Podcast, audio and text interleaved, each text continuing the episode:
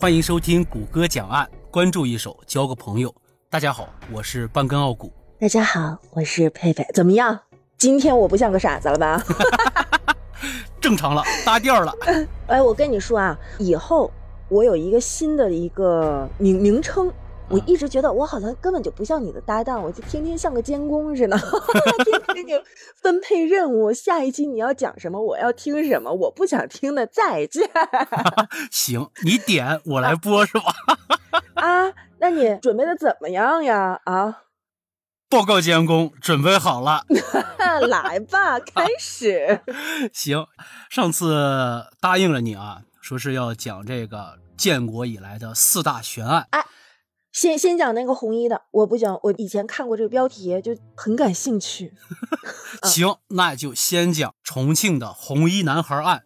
这个案子呀，挺玄乎的。为什么被称为悬案呢？破不了呗，线索太少了呗，无从下手呗，就这些问题。这个案子号称是在这个四大悬案里边最有灵异属性的一起。因为那个死者小男孩呀，那个死法和死状都特别的诡异，就被民间呢慢慢以讹传讹，传成了灵异事件，而且说的有鼻子有眼的。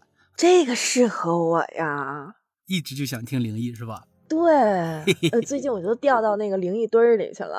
啊，这事儿呢是发生在二零零九年十一月五号这天。五十四岁的匡继律兴冲冲的从重庆的江北往位于巴南区的农村的家里赶，这一路上呀挺累的，舟车劳顿。重庆那地方我去过两次，那个路是真不好走，有山有水，路还偏。但是老匡呢也很开心，因为他马上就要见到自己的宝贝儿子了。老匡的这个儿子算是老来得子，他四十一岁的时候才有了这个儿子。老匡是打心眼里的特别疼爱这个孩子。那就不算老来得子，那谁不疼自己孩子？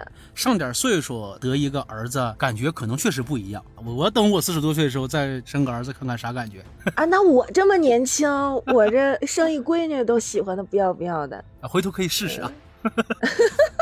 他儿子呀叫匡志军，只有十三岁，正在上七年级。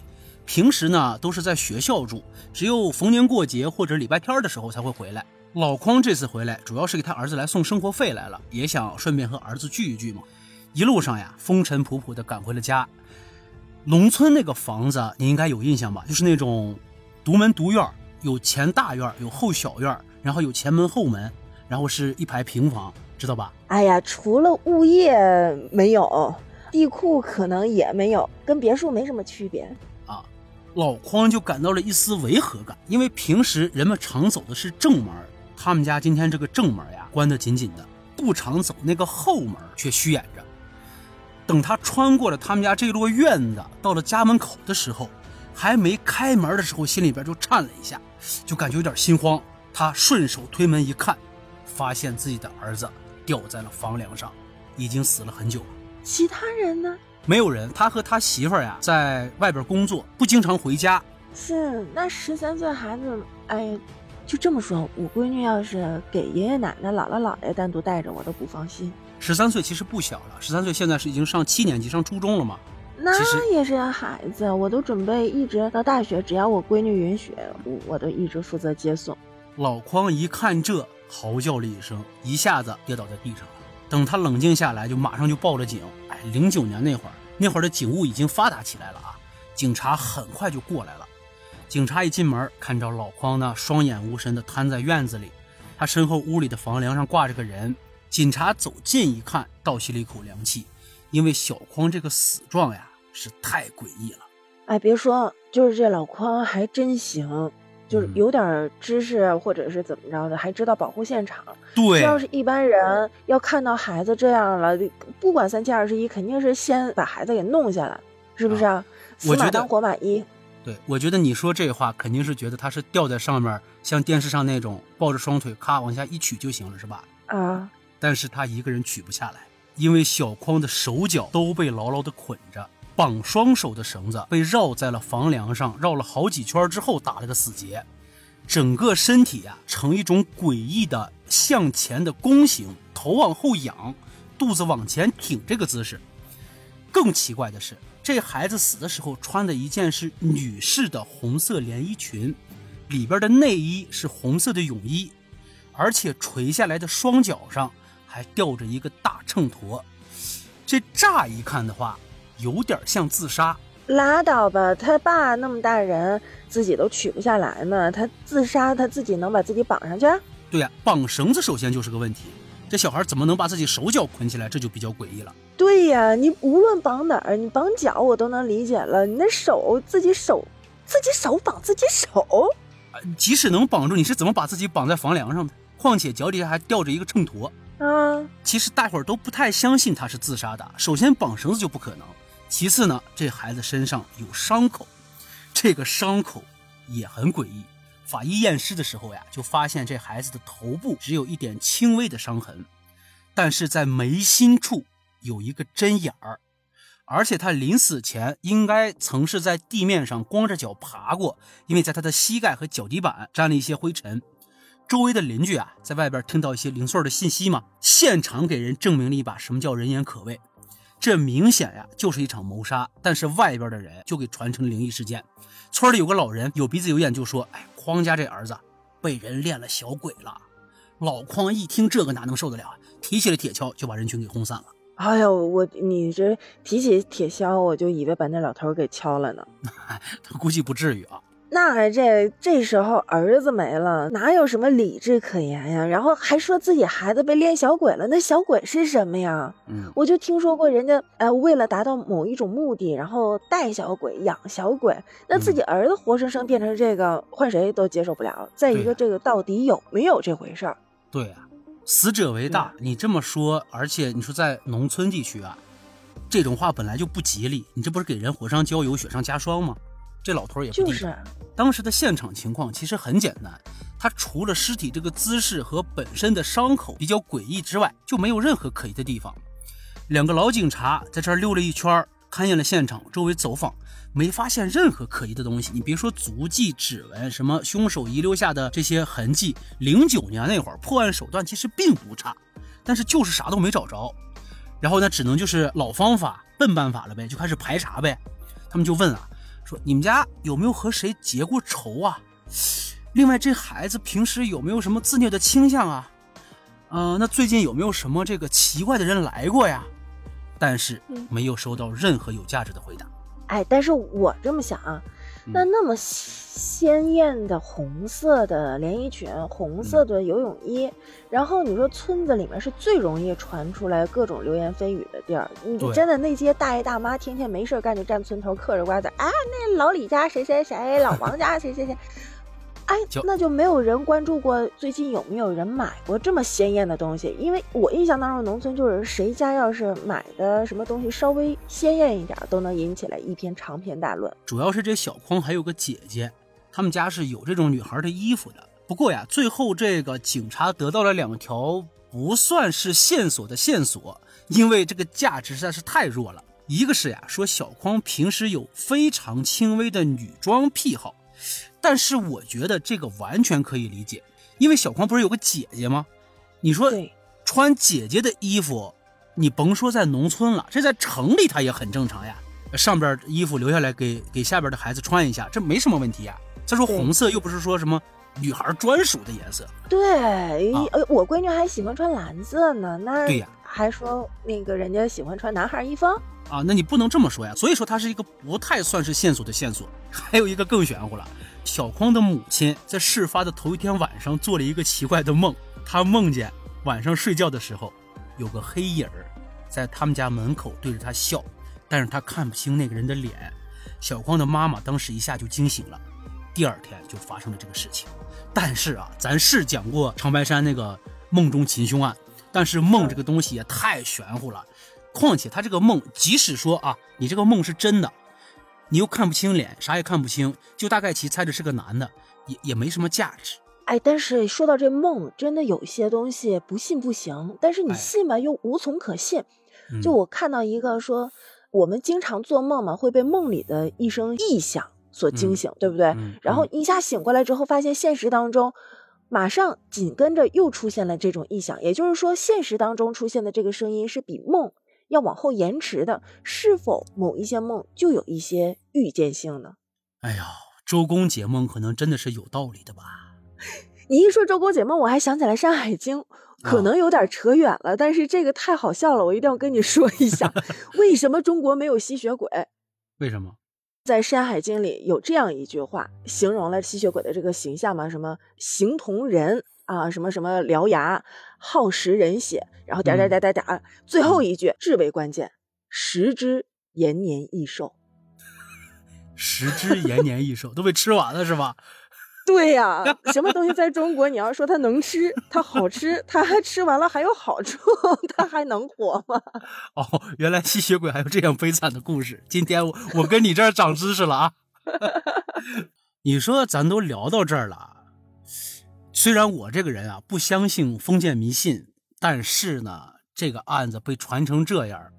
哎，以下观点啊，咱不代表说谷歌讲案纪实那部分，纯属猜测和这个流言蜚语。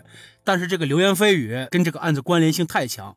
呃，练小鬼这个事情在中国的民间是有所传说的，但是呢，反正我是没见过啊。泰国和马来西亚这事儿非常普遍，因为那边的赌徒呀、什么妓女呀，都是用这个东西要去迷惑人，要去让自己顺风水，所以那边现在都有很多人练小鬼。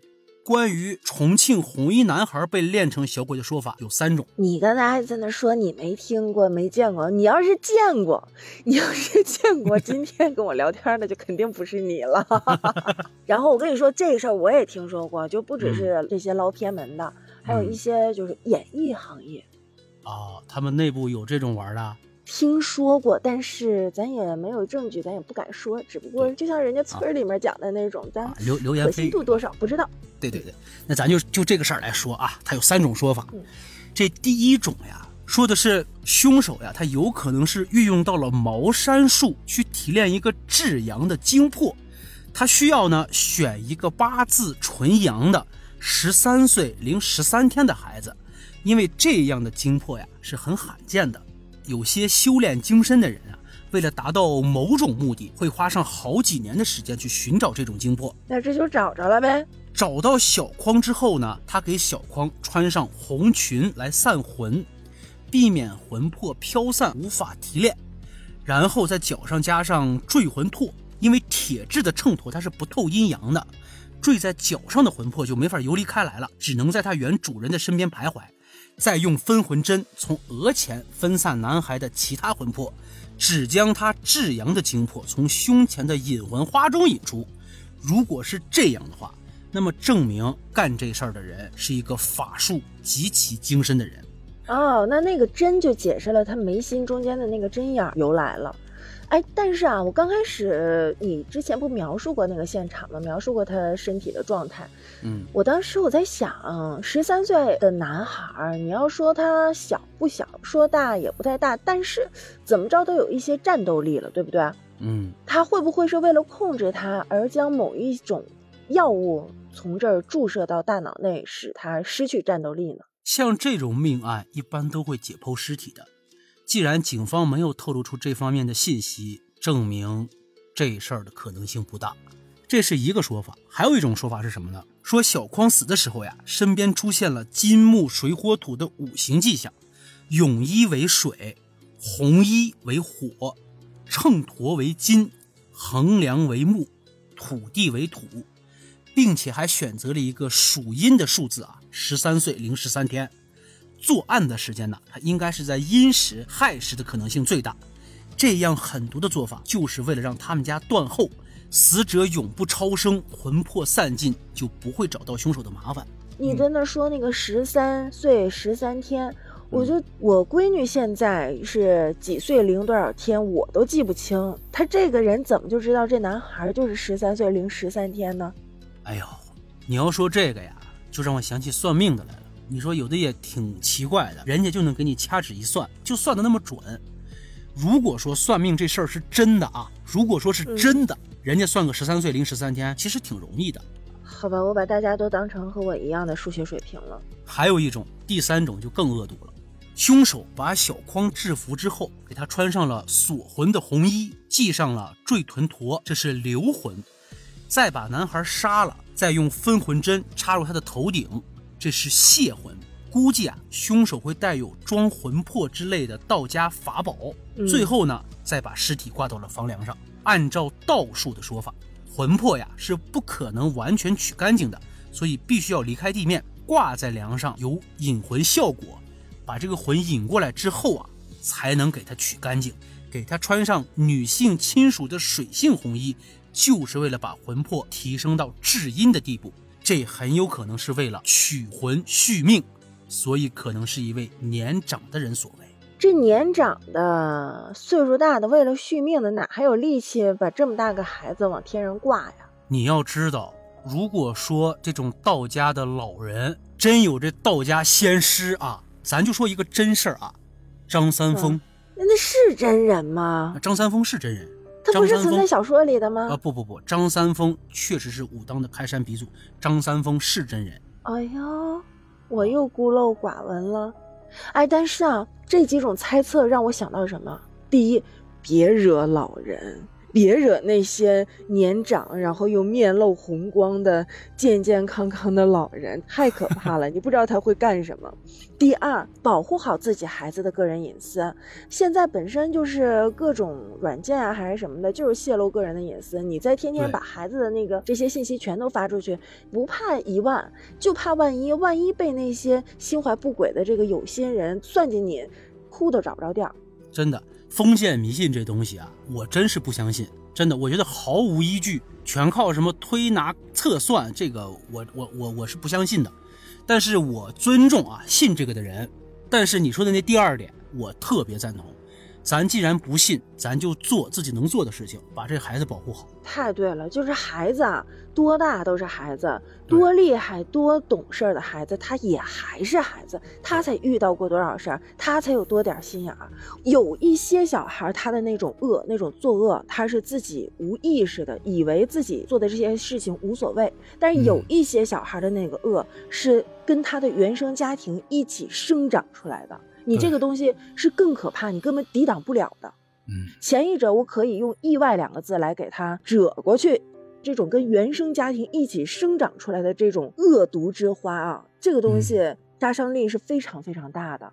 嗯，就后来嘛，咱们社会生活环境啊，条件也都好了，所以父母们对这个孩子的保护的这个过程，时间也是在慢慢的拉长的。咱们国内一直到大学毕业前，甚至是读着研究生了，他还是依然是家里的孩子。咱俩一直在听你讲那个四大悬案，最后一个那个不就是清华投毒案吗？不就是就是小孩的事儿吗？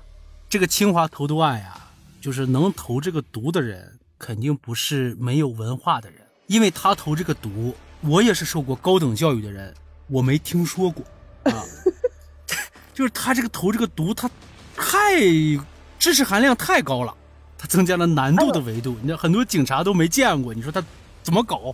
哎呀，看起来这个将来要做警察这方面的未来的人民公仆们，你们挺难的呀。教科书可能又要更厚一些了。